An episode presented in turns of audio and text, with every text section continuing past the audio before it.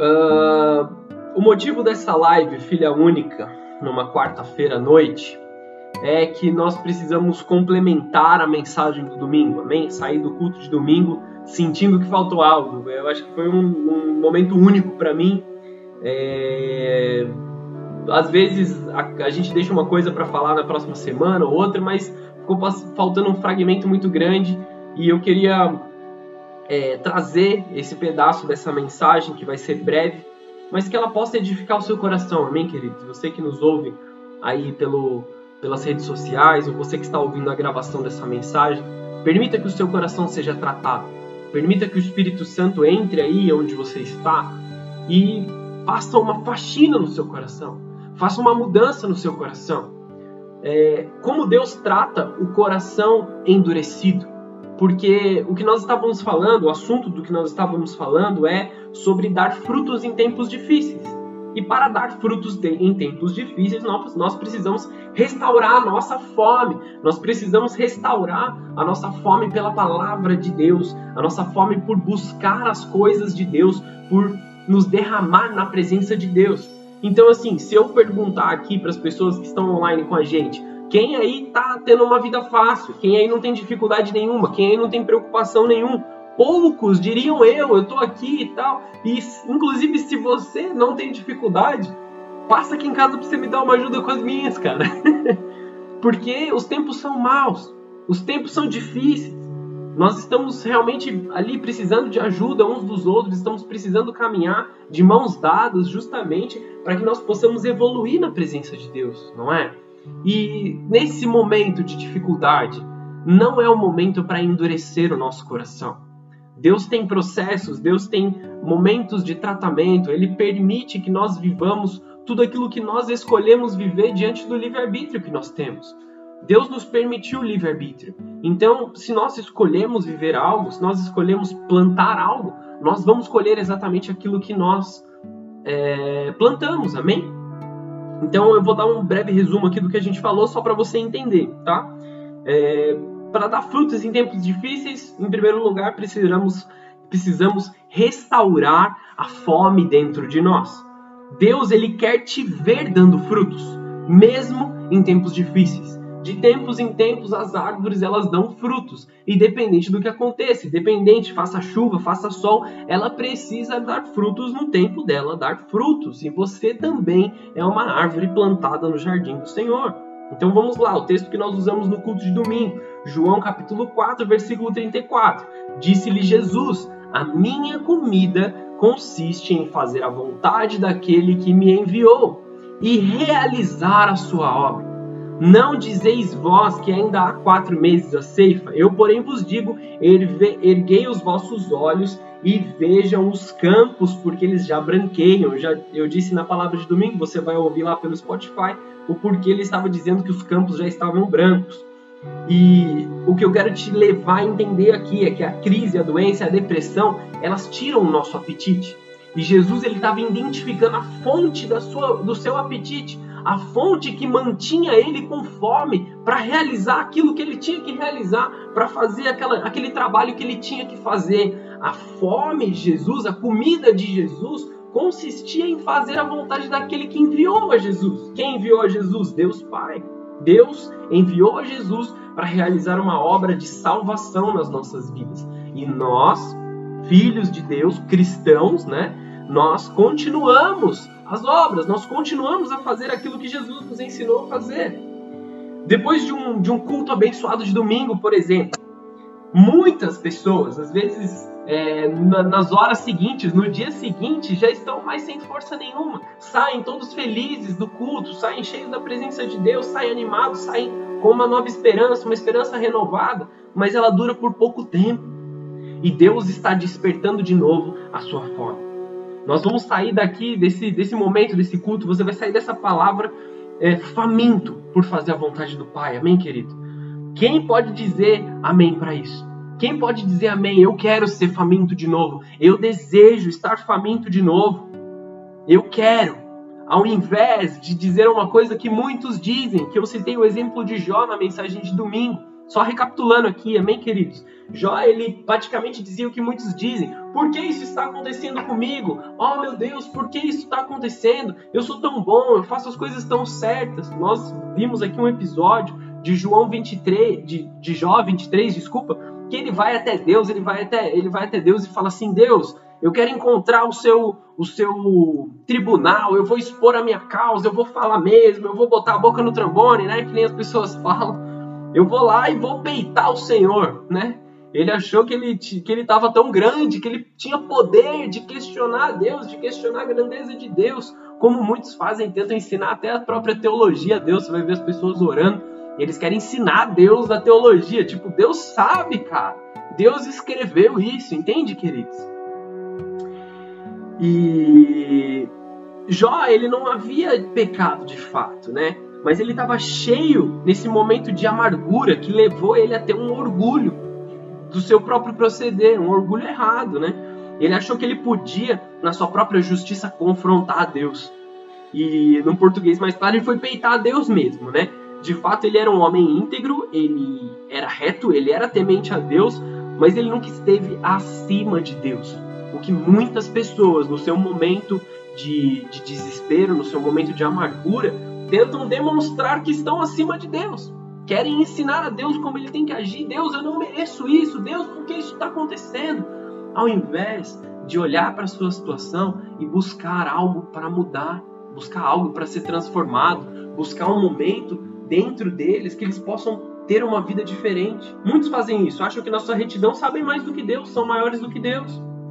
Querem ensinar a Deus qual o limite do sofrimento. Ah, Deus, eu já sofri demais, já tá, já tá demais, eu não aguento querem dar ordens a Deus, duvidam do agir invisível de Deus, que orquestra todas as coisas, questionam a sabedoria divina. Durou por um bom tempo, Jó falando, os amigos que ele não devia ouvir, ele ouviu e falaram bobeira para ele. Isso tudo está na palavra de domingo, só estou resumindo. E aí em Jó 38, Deus vira para Jó, ele fala: Levanta aí então, amigão, levanta aí, bonitão, que eu vou te fazer umas perguntas agora. Vamos, vamos ter uma conversa de Deus para homem. E Deus vai até ele e começa a fazer diversas perguntas que Jó não tinha nenhuma forma de responder, a não ser dizendo: Não sei, Senhor. Eu não sei, Senhor. Eu não sei. Ele ficou nesse tempo por. Ficou repetindo isso por muito tempo, porque realmente a sabedoria de Deus ela é maior. Em um dos momentos, Deus vai até Jó e fala assim: Me fala então se você é tão velho assim, se você estava no início da criação, se você estava orquestrando todas as coisas, me, me ensina então, Jó. Deus fala isso para Jó. E ali é o momento dele se envergonhar mesmo, dele voltar a olhar para ele quem ele é. Queridos, nós precisamos disso, principalmente nos tempos difíceis. Nós precisamos olhar para nós quem nós somos. Olha para suas próprias atitudes, olha para você, olha para quem você é. Isso não é para te humilhar, amém, querido? Isso não é para te colocar para baixo, isso é para que você olhe quem é a sua realidade. Não tente mudar a sua situação, que pode estar difícil, brigando com as outras pessoas. Muitas pessoas, quando se sentem ameaçadas, quando se sentem acuados, eles vão para a pessoa que está do seu lado e começam a brigar. Mas a culpa é sua, você fez isso, você não deveria ter feito aquilo. E começa a virar uma briga desnecessária, completamente desnecessária. Muitas pessoas, e talvez aí seja uma marca masculina até, que, que os homens precisam aprender isso, amém, queridos? Nós precisamos aprender muito isso. É, às vezes o homem se sente pressionado, a esposa fala: Ó, oh, você precisa fazer isso, você precisa fazer aquilo, por carinho, por amor. E o homem, ele tem uma reação muito agressiva quando ele se sente acuado. Então ele grita, ele fala alto, ele xinga, ele briga, ele bota a culpa na esposa. Homens, coloquem isso na cabeça de vocês. Nós precisamos tratar as nossas esposas como um vaso frágil, amém? Vamos seguir um pouco adiante. Falei sobre isso no domingo, amém? Vamos seguir um pouco adiante aqui. Deus ele nunca desperdiça a graça do sofrimento. E como facilmente nós somos abatidos pelo dia mal. Deus sempre esteve e sempre estará no controle de todas as coisas. Filipenses 1, versículo 19. Pois estou certo de que o que passou comigo resultará em libertação para mim, graças às vossas súplicas e pelo socorro do Espírito Santo em Jesus Cristo. Aguardo com ansiedade, com grande esperança, que em nada serei decepcionado pelo contrário, com toda a intrepidez, tanto agora como em todos os dias, Cristo será engrandecido no meu corpo, seja durante a vida ou mesmo na hora da morte, porque para mim o viver é Cristo e o morrer é lucro. É isso que Paulo está dizendo para a igreja que estava na cidade de Filipe. Nenhum sofrimento é sem propósito, amém, queridos? Nenhuma dor é sem objetivo. Nenhuma adversidade ela é absurda ou sem significado. Toda aflição tem o seu alvo divino para a consolação dos santos, mesmo quando nos sentimos menos úteis, mesmo quando nós nos sentimos menores, mesmo quando nós nos sentimos pequenos. Paulo está dizendo aqui, é, tanto agora como em todos os dias, Cristo será engrandecido no meu corpo. Ele sabia que todo o sofrimento que ele passava, e Paulo sabia muito bem o que é sofrer, amém? Se você lê o livro de Atos, você conhece a história do apóstolo Paulo, você lê as cartas dele, você entende que esse homem sabia o que era sofrer, amém? Então ele diz assim: Cristo está sendo engrandecido no meu corpo, porque eu estou abrindo mão de mim mesmo em favor dos outros, em favor das outras pessoas, em favor de que outros vivam. Porque para mim, viver é Cristo. Ele era cristão, ele levantava a bandeira do cristianismo, né? Sou filho de Deus, sou cópia de Jesus, eu faço a vontade de Jesus e eu vou continuar fazendo a vontade de Jesus. Eu vou continuar realizando a boa obra de Jesus. O viver para mim é Cristo. Eu realizo a obra de Jesus porque eu o amo. E se eu morrer, para mim é lucro. Ele não tinha medo do sofrimento. Ah, se eu morrer, se eu não estiver mais vivendo, para mim é lucro, porque eu vou morar com o Pai. Eu vou para um lugar muito melhor. Hoje em dia, os cristãos estão com medo da tribulação, estão com medo de passar dificuldades, estão com medo de sofrer, quando o evangelho, ele ele está muito longe da vida das pessoas. Nós não precisamos ter medo do sofrimento, nós não precisamos ter medo da morte. Morrer é, é encontrar o Pai. Nós precisamos nos agarrar sim a essa vida e fazer o melhor que nós podemos, ajudar o próximo quanto mais nós pudermos. Mas nós não precisamos ter medo das coisas, medo das trevas, medo do que é passageiro. Amém, queridos? O questionamento de Deus a Jó continuou do capítulo 38 até o capítulo 41, até o final do capítulo 41. Então, em Jó 42, no versículo 1, Jó responde ao Senhor. E aí ele diz um texto que é muito conhecido, eu vou ler aqui para vocês. Jó 42, versículo 1. Então respondeu Jó ao Senhor, dizendo: Bem sei eu que tudo podes, e que nenhum dos teus propósitos pode ser impedido. Bem sei que tudo podes e que nenhum dos teus propósitos pode ser impedido. Quem é este que sem conhecimento encobre o conselho? Estava falando dele mesmo, né?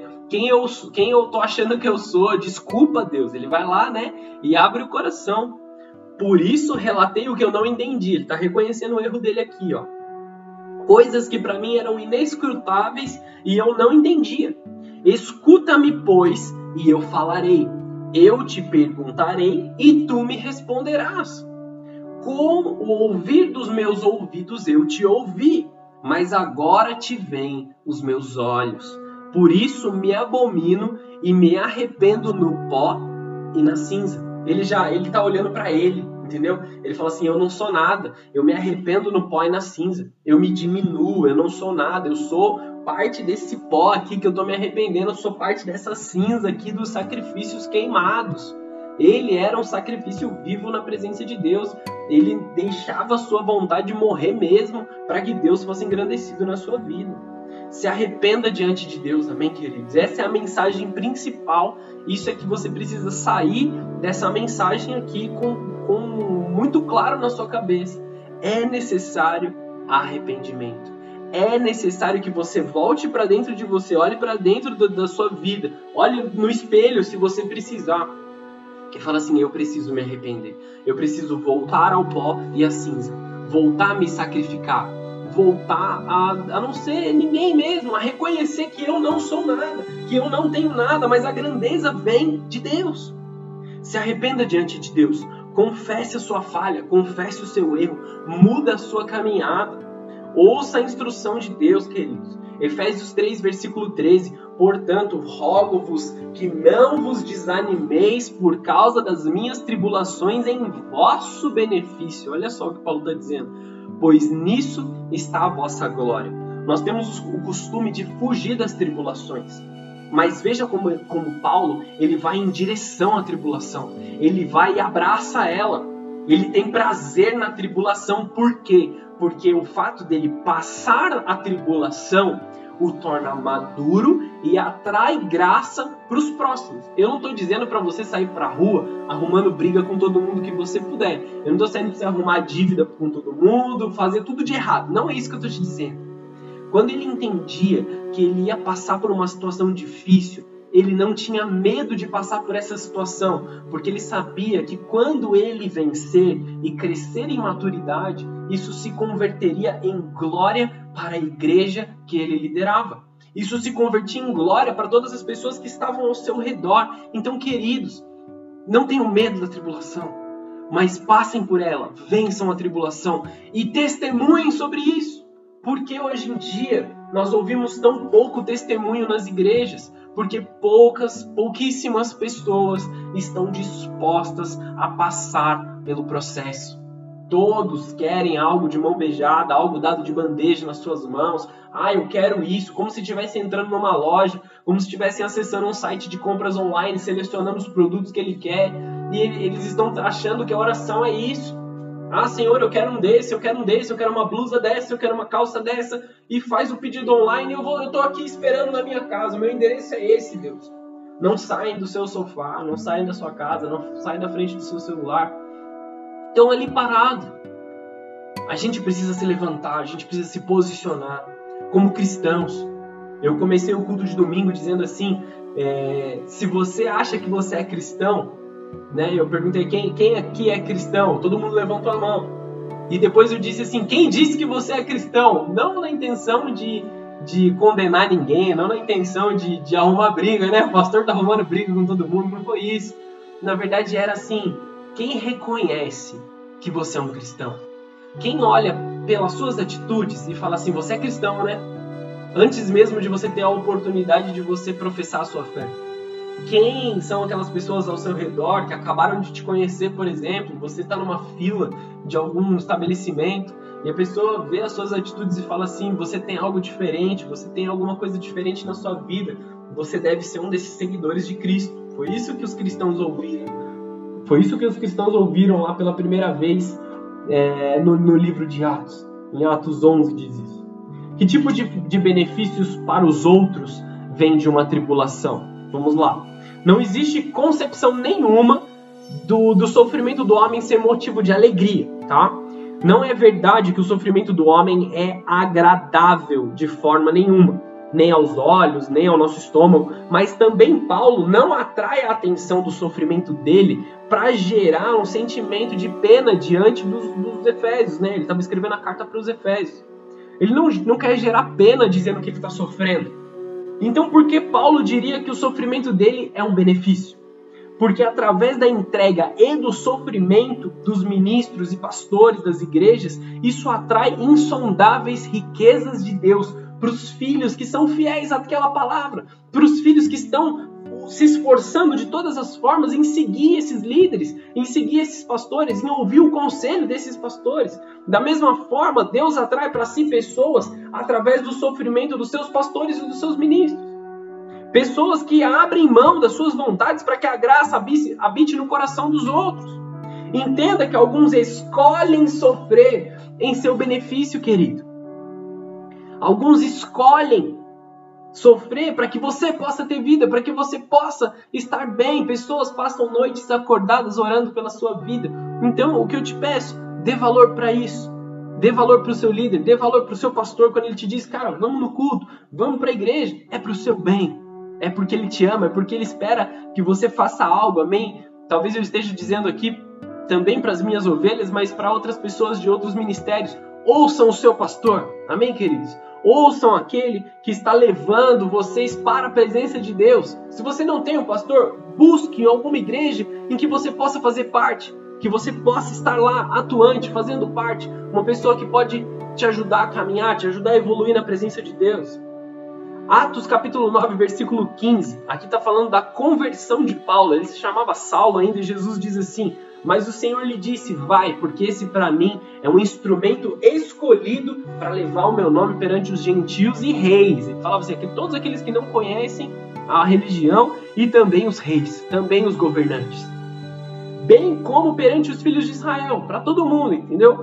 Pois eu lhe mostrarei o quanto lhe importa sofrer pelo meu nome o cristianismo, ele não está desligado do sofrimento. Não existe uma possibilidade, ah, venha para a igreja e pare de sofrer. Não é sobre isso. O cristianismo não é sobre parar de sofrer. O cristianismo é sobre Cristo. É sobre a sua glória, é sobre a sua presença. Amém? É sobre a manifestação do seu poder em nós, é a sua obra salvadora e nós continuando fazendo a glória dele acontecer aqui na terra. O cristianismo não é sobre nós também. O cristianismo é sobre Cristo. É sobre a vontade de Deus maravilhosa, é sobre a presença maravilhosa de Deus.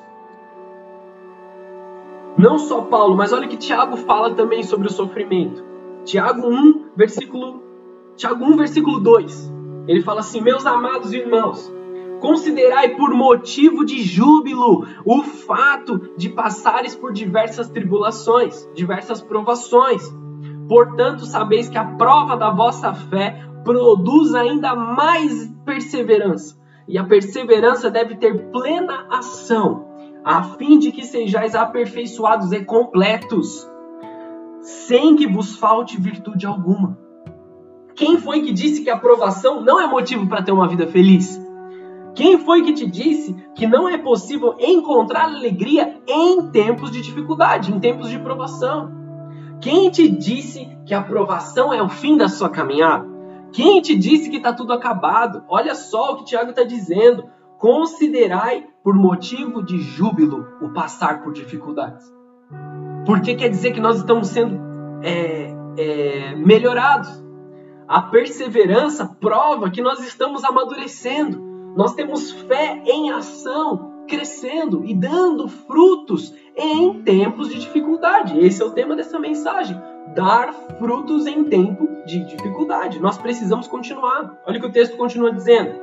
Como nós podemos ganhar sabedoria então e ser aperfeiçoados? O texto continua. Se algum de vós tem falta de sabedoria, rogue a Deus que a todos concede liberalmente, com grande alegria.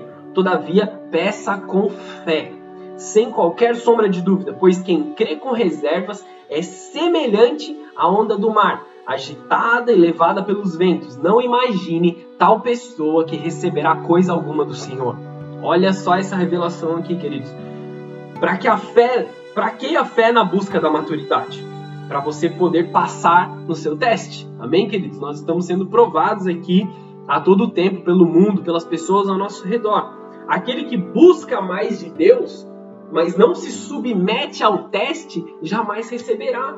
Assim como aquele que é inconstante. Hoje ele quer a presença de Deus, amanhã ele não quer, nunca vai receber nada, sempre vai ficar no mesmo ciclo de destruição. E aí a gente volta para o começo. Ah, por que tudo isso acontece comigo toda hora? Ah, por que? Ah, ó céus, ó vida. Você não se dedica, você não persevera, você parece uma onda no mar que vai e vem, vai e vem. Então nunca receberá. Entende, queridos? Peça com fé. Vai até Deus e fala: Senhor, me dê sabedoria, me dê essa maturidade, me dê essa vontade de perseverar, me dê essa fome para que eu possa dar frutos em tempos difíceis. E então, pedindo com fé, receberá. Mantendo-se constante, receberá. Aquele que busca mais de Deus, mas não se submete ao teste, não vai receber. As boas novas elas vêm do fruto que o evangelho gera na vida das pessoas. A fé também é gerada ao se ver e ouvir que outros têm dado fruto. Ver os testemunhos, viver os testemunhos, acompanhar as pessoas ao seu redor. O testemunho de vida gera fé. A fé é gerada no ouvir do que a fé consiste, não algo parecido. Vai ouvir uma música que fala de Deus, que parece com o evangelho, mas ela é de Deus, entende? Eu preciso me alimentar de quem Deus é, de quem Jesus é, da palavra de Deus, não de algo parecido, não de algo que parece bom. Eu preciso me alimentar de quem Jesus é. Como Deus trata um coração endurecido, então, queridos? Deus ele vai cumprir aquilo que ele tem para cumprir. Amém? Ele vai santificar e ele vai glorificar a sua igreja no fim dos tempos, isso é um fato. Ele prometeu, ele vai fazer. Ele vai remover a sujeira e lançar fora toda a sujeira que está na igreja. Amém, queridos? Isso é promessa de Deus. Deus falou que ia fazer, ele vai fazer. E cabe a nós agora decidir em que lado a gente quer estar. Tá. Ou nós estamos do lado da igreja que vai ser santificado, ou nós estaremos sendo removidos da igreja junto com a sujeira. Entende, querido? Entende o peso disso? Anota essa frase aí, você pode até postar na internet se você quiser. O barro, ele é moldado na leveza da mão do oleiro. Então o oleiro joga água no barro e ele molda com a sua mão. Amém? Quem já viu uma roda de oleiro? O barro é moldado com água na leveza da mão do oleiro. Mas o ferro, ele é moldado pelo fogo, pelo martelo e pela bigorna. Amém, querido? Vou falar de novo essa frase. O barro é moldado com água na leveza da mão do oleiro, mas o ferro é moldado com fogo, martelo e bigorna. Qual tipo de material você deseja ser nas mãos de Deus? Que tipo de material você prefere ser nas mãos de Deus? O que, que você escolhe? Você pode escolher, amém, querido? Você tem o livre-arbítrio. Você é como barro, é fácil de ser moldado. Se Deus te fala algo, se Deus te corrige, se Deus te ensina, você se adapta. Você muda, você se transforma, você muda o seu formato de acordo com a voz de Deus, a minha voz de Deus, não de outra pessoa. Você muda o seu formato de acordo com a voz de Deus, você escuta o oleiro te direcionando, te moldando, ou você permanece duro como ferro. Por quê? O ferro, se eu jogar água nele, ele não amolece como o barro. Então, como que eu faço para moldar o ferro? Eu preciso esquentar ele em altas temperaturas. Então ele vai amolecer um pouco. E o, e o que, que o ferreiro tem que fazer então? Ele tem que começar a bater no ferro com martelo. Agora se imagina você sendo um ferro nas mãos de Deus. Deus ele vai te coloca numa fornalha quente e ele bate em você com o martelo até que você seja da forma como ele quer, até que você se torne um instrumento útil. Você está entendendo, querido? Deus ele está te tratando, Deus está tratando o seu coração, Deus está ensinando o seu coração. Só que quão difícil você é de aprender. O quão duro é o seu coração, quão duro é a sua cabecinha. Você está me entendendo, querido? Que tipo de material você deseja ser na mão, nas mãos de Deus? De novo, porque você é parte dessa igreja, você precisa ouvir isso. Ouvir é igual a obedecer. Amém? Ouvir é obedecer. A palavra hebraica, Shema, ela tem esses dois significados. É, ouvir é obedecer necessariamente. Êxodo 15, versículo 26. Senhor declarando, disse: Se ouvirdes e for atento à voz de Yahvé, o teu Deus, e fizeres o que é reto diante aos teus olhos, se deres ouvidos aos seus mandamentos, ouvidos aos seus mandamentos, e guardares todas as suas leis, nenhuma enfermidade virá sobre ti das que enviei sobre os egípcios, pois eu, Yahvé, aquele que te restaura. Amém, queridos? Olha só o que ele está dizendo aqui. Se você escutar a palavra do Senhor, é mais fácil para você. Se você escutar a voz do Senhor, você guardar os mandamentos, você reproduzir os mandamentos e você mostrar que você é um verdadeiro cristão, nenhuma dessas pragas que vieram sobre o Egito virão sobre a sua vida. Por quê? Porque tudo que Deus faz, ele faz num processo. Se nós escolhemos rejeitar a vontade de Deus, nós colhemos coisas do que nós plantamos. Se nós rejeitamos a Deus, nós vamos para o outro lado, então nós vamos encontrar as coisas que são das trevas. Nós vamos encontrar a colheita daquilo que nós fazemos. Tudo que Deus faz, Ele faz em processos e nós precisamos participar dos processos de Deus. O Senhor quer nos restaurar fisicamente, emocionalmente, espiritualmente. Como Deus trata um coração duro, então? Deus permite que a pessoa seja tocada, sempre com um padrão. Olha só aqui os detalhes na palavra de Deus. Uma pessoa notável de coração duro que sofreu por isso foi Faraó. Faraó recebeu uma palavra direto de Deus através de Moisés. Moisés foi até lá, deu uma palavra para Faraó. Ele falou assim: ó, deixa meu povo ir, é, nós vamos adorar o meu Deus, a escravidão tem que acabar, isso não, não é de acordo com a vontade de Deus. Ele endureceu seu coração, o faraó endureceu seu coração. E ele trouxe condenação não só sobre a sua vida, mas sobre toda a nação do Egito. Vou falar de 10, 10 coisas que aconteceram aqui, são as 10 pragas do Egito, mas elas tiveram um impacto real na vida dessas pessoas. Em primeiro lugar, a água se tornou um sangue. A água é o princípio básico. O Espírito de Deus, a revelação, o alimento básico espiritual, eles cessaram. Eles não tiveram mais acesso ao, ao falar de Deus, ao, ao, ao básico ali. Eles não tiveram mais o toque do Espírito Santo. Isso acontece com aqueles que endurecem o seu coração. Eles param de ouvir a voz de Deus. Porque Deus parou de falar? Não, porque eles não querem mais ouvir. Deus está lá disponível, mas aqueles que endurecem o seu coração perdem a percepção da palavra de Deus. Então, querido, se você está afastado da presença de Deus, se você está longe da igreja, queridos, escute isso. Volte para a casa do Senhor. Volte para a presença do Senhor. Não é possível você ouvir a palavra de Deus não estando em comunhão com Deus. Não é possível você estar com Deus fora de um ambiente de comunhão que Deus planejou. A igreja é plano de Deus, não é coisa que os homens inventaram, é vontade de Jesus. Segunda praga foram as rãs. Quando a voz do Espírito Santo cessa, quando o básico, a água, não está mais disponível, aparecem as rãs. O que são isso? São espíritos imundos. Os espíritos imundos começam a te atacar. Então você começa a ouvir vozes, você começa a ouvir palavras de maldição, você começa a ouvir coisas das trevas. Ah, você não vai dar em lugar nenhum, você nunca vai chegar em lugar nenhum, você nunca vai ser nada. É, não, isso não vai dar certo. Sabe aquelas vozes que falam e às vezes até falam na primeira pessoa, dizendo assim no seu ouvido: Ah, eu nunca vou ser nada, eu nunca vou chegar a lugar nenhum, ninguém me ama, ninguém me quer. Essas são as palavras que já estão mostrando aí a sua dureza de coração. Porque você endureceu o seu coração, vem vozes que são das trevas sobre você. E então elas começam a contaminar a sua mente, a terceira praga, piolhos.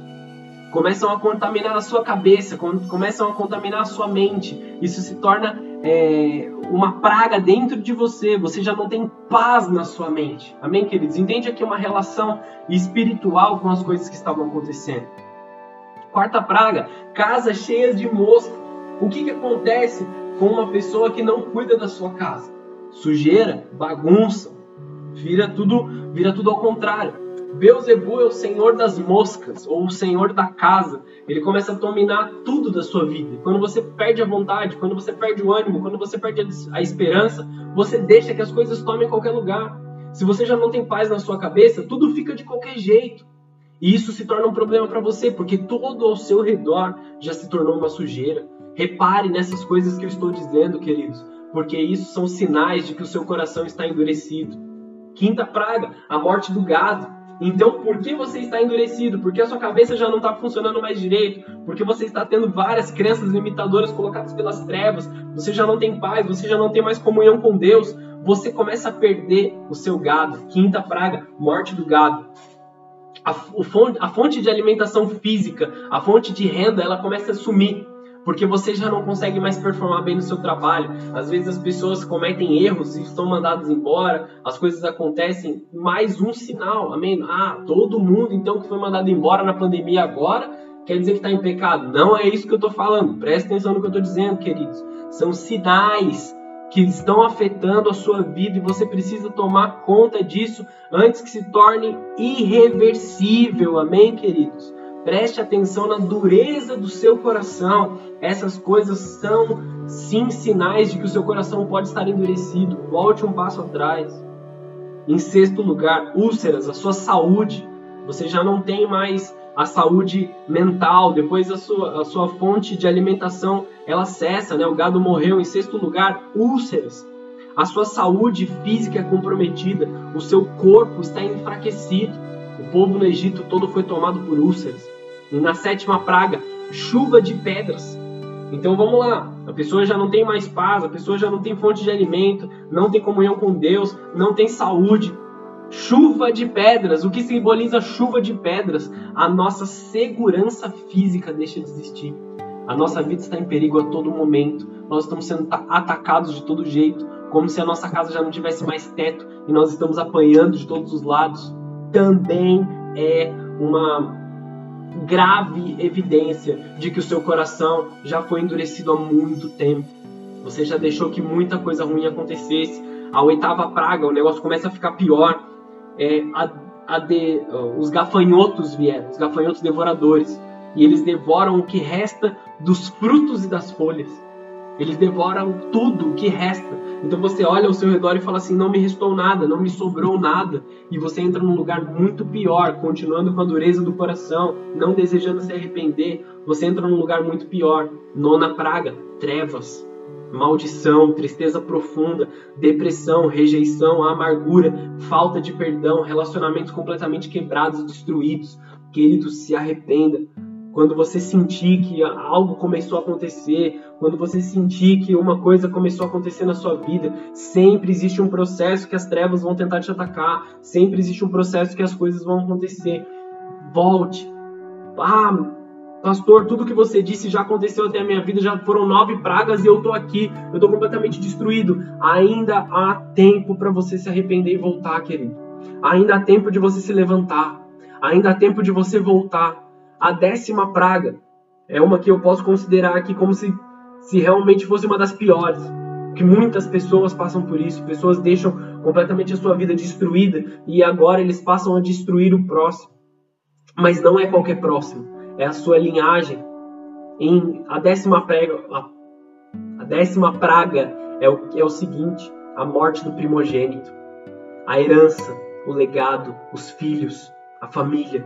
Você já não tem mais nada. Tudo que você tinha construído, ele foi demolido, foi destruído. E você não tem mais nada para deixar para seu filho. Você não tem mais nada para deixar para a próxima geração. Você já não tem mais impacto para a próxima geração, a não ser ser uma vergonha para o próximo.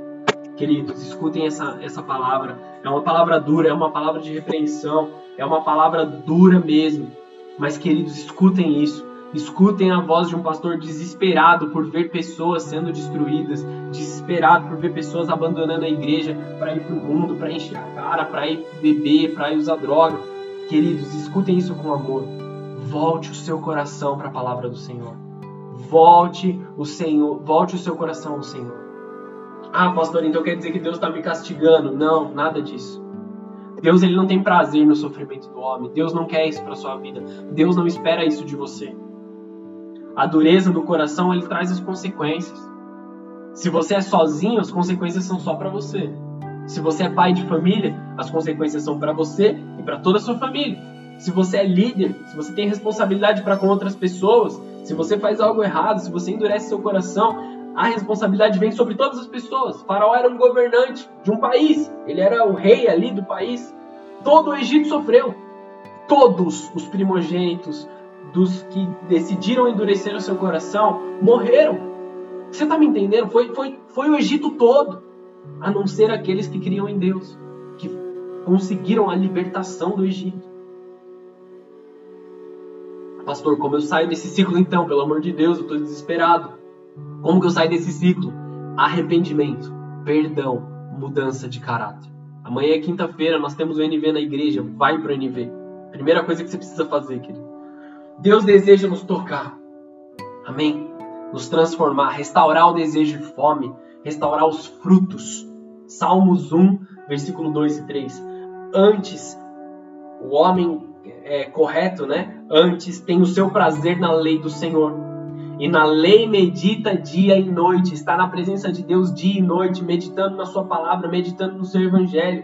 Versículo 3: Pois será como a árvore plantada junto a ribeiros de águas a qual dá o seu fruto no seu tempo, e as suas folhas não cairão, e tudo quanto fizer prosperará. A árvore plantada próximo ao rio dá frutos no tempo oportuno. Medita na lei dia e noite. Nós somos como árvores plantadas ao lado do rio da vida, e a nossa missão é dar frutos. Mateus 21, versículo 17. Estou encerrando aqui, amém, queridos? E deixando saiu para a cidade de Betânia onde pernoitou. Cedo de manhã, ao voltar para a cidade, ele teve fome, que está falando de Jesus. Vendo uma figueira à beira do caminho, aproximou-se dela. Só que ele não achou frutos nessa, nessa figueira, a não ser folhas. E disse: Nunca mais nasça fruto de ti. Então a figueira secou e murchou imediatamente. Vendo isso, os discípulos admiraram-se e exclamaram: Como secou depressa essa figueira! quando Adão pecou, ele se escondeu e pegou folhas de figueira para cobrir a sua nudez. Amém? Ele precisou das folhas da figueira. E você já vai entender isso. Quando Jesus foi até a figueira, ele demandou frutos, não folhas. As folhas, elas vêm para proteger os frutos da árvore. Elas vêm para proteger como títulos, como é, coisas que nós conquistamos, é, certificados de que nós conquistamos algo, fizemos algo. Isso, isso são as folhas da nossa vida. Os frutos são o quanto nós tocamos a vida das pessoas, o sabor que nós damos na vida das outras pessoas, o quão de diferente nós fazemos com aquilo que nós temos. Você pode ter um título de alguma coisa, mas ser um péssimo. Vou, vou dar um exemplo aqui fora da igreja. Você pode ter um título de chefe de cozinha, mas você não tem fruto nenhum bom, você só faz comida ruim, entende o que eu quero dizer? Você pode ter um título grandioso, maravilhoso, mas ninguém aproveita isso que você vive. Você precisa dar frutos, amém? Você precisa se profissionalizar, você precisa se especializar e fazer o melhor que você pode para o próximo, o melhor que você pode para tocar a vida das outras pessoas. A árvore era cheia de folhas, aquela figueira. E a que tem folhas mais largas é, é a figueira, né? Por isso que os judeus eles se escondiam embaixo da figueira para orar. Folhas são a representação dos títulos, dos cargos, das coisas acumuladas. Elas têm que vir acompanhadas de frutos, porque senão não serve para nada. Não são ruins, a não ser que sejam sustentados por frutos de Jesus. Senão elas não servem para nada. Assim como a igreja judaica era toda pomposa, toda bonita. Mas o amor não era verdadeiro onde os frutos não se viam. Eles tinham muitos títulos, eles tinham muitas folhas, mas eles não tinham frutos. E é isso que Jesus está tá simbolizando. Não teve nenhum pecado ali, ele era só uma árvore num terreno qualquer, entendeu? Não foi um pecado aplicado naquela árvore ali, nada. Jesus não cometeu nada de errado, entende, queridos? Ele usou isso como exemplo. E Jesus ele tem todo o direito de ir até as nossas vidas e exigir fruto. Ele vai até a gente e fala assim: cadê seu fruto? Filho, eu estou aqui, cadê o fruto? Eu quero ver seu fruto. Onde você está? O que, que você está fazendo? Veja como o Egito secou também. Veja como o princípio da roda no Egito foi rompido. Vou dar uma revelação aqui para a gente encerrar, amém? Eu não, posso me alongar muito aqui. É, eu vou tentar explicar isso de forma rápida. Deus ele rompeu o crescimento do Egito. Você lembra que quando o mar vermelho se abriu, o povo passou antes do mar se fechar e tocar todo o exército do Faraó, a Bíblia diz que Deus tocou as rodas dos carros dos cavaleiros do Faraó. Por que Deus destruiria as rodas dos carros se ele já sabia que as águas cobririam os exércitos? Porque Deus estava tocando um princípio de evolução no Egito. A dureza do coração do faraó foi tão grande que Deus bloqueou a evolução do Egito. Se você olha agora o país, o Egito, ele é um país totalmente retrógrado em tudo que eles estão fazendo. Não estou dizendo que o nosso país ele está no melhor de todos, mas nós olhamos as coisas, o Egito parece que está parado no tempo. Perceba isso, querido. Deus ele rompeu o princípio da roda, o princípio de evolução. E se você está longe da presença de Deus, você pode ter o seu princípio de roda rompido. Então a sua vida não gera mais fruto nenhum. A sua vida não vai para mais lugar nenhum. Você precisa se consertar com o Senhor. Todos são inspecionados pelo Senhor Jesus, que ele está atrás de frutos. Nosso Senhor, ele tem o direito de esperar fruto quando ele vem procurá-lo. O fruto de conformidade com a natureza aparece antes das folhas. Como podemos ter folhas para nos mostrarmos se nós não podemos, não temos frutos? Nós somos falsos aí. Não é sem motivo que Jesus ele foi até a figueira e demandou frutos. Amém? E para encerrar de forma completa aqui, vejam isso como um alerta para as nossas vidas. Amém, querido? Lucas 3, versículo 9. O último versículo eu vou encerrar aqui. Amém? Lucas 3, 9. O machado está posto à raiz das árvores. Toda árvore que não der bom fruto será cortada e jogada ao fogo. Resgate o seu amor pela palavra do Senhor. Para que você dê frutos em tempos de dificuldade, você precisa resgatar a sua fome. Resgate a sua fome. Vai atrás da palavra. Vai atrás do evangelho. Mergulha na presença de Deus. Mergulha naquilo que o Senhor Jesus quer fazer sobre a sua vida. Faça aparecer os seus frutos. Volte a ter fome de Jesus, do verdadeiro Jesus não de algo parecido com ele. Jesus está restituindo em você o desejo pela presença dele, pela palavra dele. Então volte para a presença do Senhor. Amém? Em nome de Jesus. Vamos orar? Senhor Jesus, eu quero te agradecer por essa noite, por essa mensagem. Que o teu evangelho, que a tua palavra venha sobre cada um dos teus filhos. Que o teu espírito venha, Senhor. Restaura a fome, restaura os frutos, Deus. Faz os teus filhos ativos novamente, perceptíveis na tua presença, Pai. Em nome de Jesus. Amém e amém.